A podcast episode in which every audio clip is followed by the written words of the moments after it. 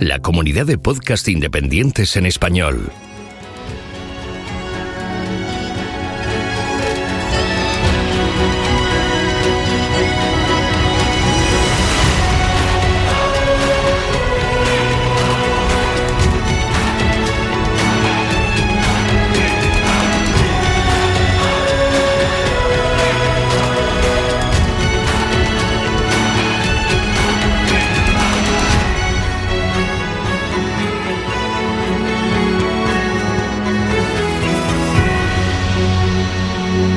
Bienvenido a GeoCastaway. Hola, muy buenas a todos y a todas. De nuevo estoy aquí para traeros la mejor geología procedente de la Tierra del Sol naciente. Y hoy no me voy a cortar, ya que os voy a hablar del que para mí es el mejor anime científico y en especial geológico hasta la fecha. Hoy conoceremos a Dr. Stone. Ya el título nos está dando una pista de que la geología va a ser un tema importante en esta obra. Pero, ¿de qué trata este anime? Pues Doctor Stone es un shonen, es decir, que está enfocado a un público adolescente, aunque es un poco particular. Eh, sin hacer muchos spoilers, ya que el manga aún está en proceso y por tanto la historia está inconclusa, el anime está protagonizada por un chaval, que es un cerebrín, y un auténtico enamorado de la ciencia en general, que vive tan tranquilo en el Japón de nuestra época. Sin embargo, un día todo acaba cubierto por una extraña niebla verde que provoca que la gente termine petrificada. Unos miles de años después, nuestro prota se despetrifica y se da cuenta de que la civilización ha retrocedido eh, literalmente a la época de las cavernas. Así que se junta con otros supervivientes y decide volver a evolucionar la sociedad humana hasta nuestra época, empleando para ello todos esos conocimientos científicos que tiene acumulados en el cerebro. Pero para ello necesita materias primas. ¿Y de dónde creéis que las saca? Pues sí, obviamente, de los minerales y rocas que tiene a su alrededor. Así que cada capítulo se vuelve una pequeña clase de ciencias y en especial de geología, donde descubrimos que la mayoría de las cosas que utilizamos a diario están hechas con los materiales que nos aporta la naturaleza. Hoy os voy a poner solo un ejemplo de lo que nos podemos encontrar en esta maravillosa obra.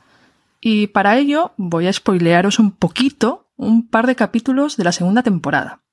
Bueno, resulta que nuestro prota necesita construir un teléfono móvil, muy rudimentario, ¿eh? todo hay que decirlo, para poder comunicarse a distancia con sus compañeros.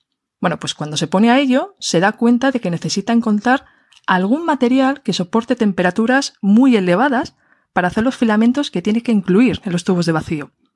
Entonces se desespera un poco, porque no tiene a mano ningún mineral que pueda utilizar. Así que realmente tenemos un pequeño episodio melancólico. Pero para intentar animarse entre todos, deciden quedarse a ver el amanecer desde un acantilado. Y con los primeros rayos del sol aparece una solución como caída del cielo, nunca mejor dicho. Veréis, una de las compañeras del prota tenía en las manos una de las rocas que habían estado estudiando, y de repente, en esos primeros momentos del amanecer, esta roca empieza a emitir un tenue brillo azulado.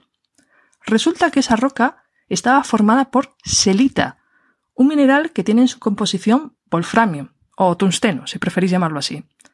Y es que una de las propiedades de la selita es que es un mineral fluorescente, que reacciona ante la luz ultravioleta. Y esto es lo que provocaron esos primeros rayos del amanecer. Pues ya tenían solución. Habían encontrado el mineral necesario para hacer esos filamentos.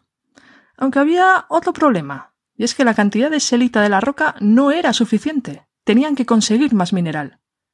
Como habían encontrado la roca en el lecho de un río, decidieron iniciar una exploración aguas arriba para localizar el yacimiento mineral y poder extraer más selita. Así llegaron hasta una cueva de la que surgía el agua, y en el interior de la misma apareció lo que estaban buscando, ese yacimiento mineral. Y nuestro prota, así muy orgulloso, le da un nombre particular a esta mineralización. Dice claramente que se trata de un skarn. Lógicamente, la pregunta que le hacen los compañeros es ¿qué es un skarn? Bueno, pues vamos a verlo. Un skarn es un tipo de roca metamórfica que se forma por metamorfismo de contacto, cuando el magma influye en rocas encajantes carbonatadas, debido a que el calor del magma produce la transformación de la roca carbonatada original, generando así nuevos minerales y cambiando su estructura. Pero el SCAR tiene una particularidad que lo diferencia de un metamorfismo de contacto mm, normal, por así decirlo. Y es que aquí se produce también un proceso denominado metasomatismo. El metasomatismo lo que implica es un intercambio de fluidos hidrotermales, es decir, fluidos calientes, desde el magma a la roca carbonatada encajante, que dan lugar a un cambio en la composición química de esta roca. Le añaden nuevos elementos químicos que estaban presentes en el magma, pero no en la roca encajante original.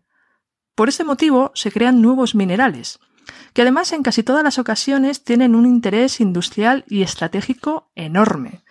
Aquí estamos hablando de que se generan yacimientos de minerales tan interesantes como granates, anfíboles, piroxenos, sulfuros de hierro y cobre o incluso minerales magnéticos. Y minerales que tienen en su composición química elementos tan buscados hoy en día como litio, titanio o en el caso que nos ocupa, wolframio. Vamos, que con un par de capítulos en este anime nos han presentado un tema de máxima actualidad geológica hoy en día, la búsqueda de minerales estratégicos para poder avanzar en nuestro desarrollo social. Y lo que os he contado es solo un ejemplo de lo que esta magnífica obra nos ofrece. Eh, yo recomiendo encarecidamente a todo el profesorado de enseñanzas preuniversitarias que utilicen este anime para acercar la ciencia a su alumnado, porque además es una obra que está hecha para adolescentes, por lo que se van a enganchar a la historia y van a aprender geología sin darse cuenta. Así que si no conocíais Doctor Stone, ya estáis tardando en verla, y así aprovecháis a poneros un poco al día con la historia antes de que se estrene la nueva temporada. Volveré pronto con más geología escondida en series de animación japonesas. A ver con qué os sorprendo la próxima vez. Un abrazo muy fuerte. Envíanos tus comentarios, preguntas o sugerencias a geocastaway.gmail.com. Puedes escribirnos en nuestra web geocastaway.com. Búscanos en Facebook y en Twitter.